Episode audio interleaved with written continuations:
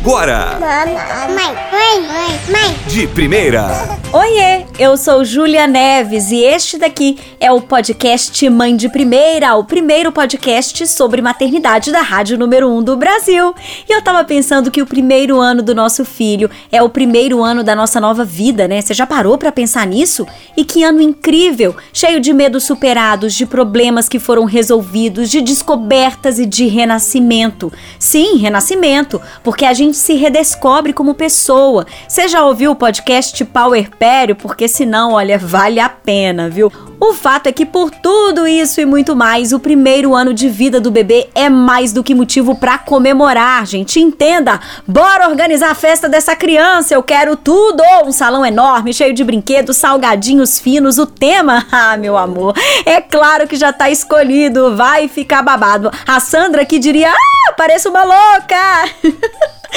Mas é claro, né? Porque olha o cenário, gente. Pandemia, todo mundo isolado, pelo menos deveria, né? Como é que dá uma festança do jeitinho que a gente sempre sonhou nessa hora? Será que os papais estão comemorando? Porque, né? Esse ano vai ser mesmo só um bolinho.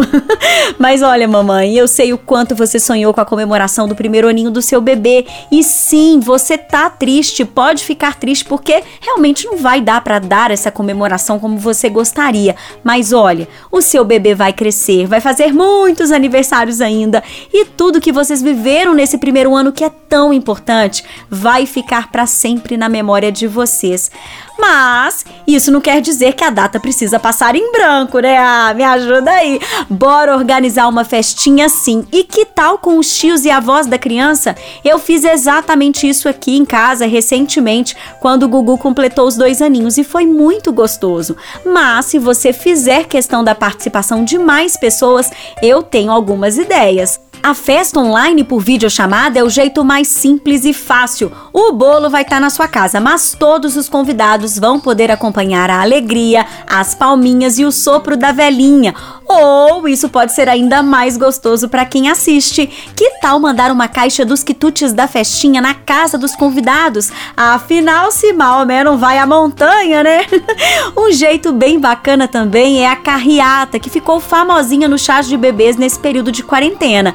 Você faz uma decor bem bacana na porta de casa e os convidados vão passando de carro para dar um alô e pegar as lembrancinhas.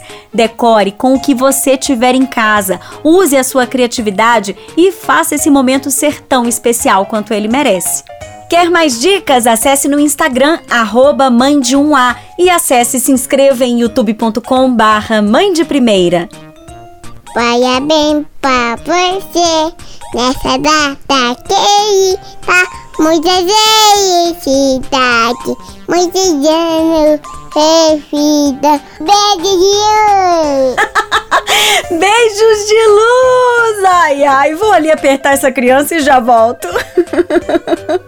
Mãe de primeira.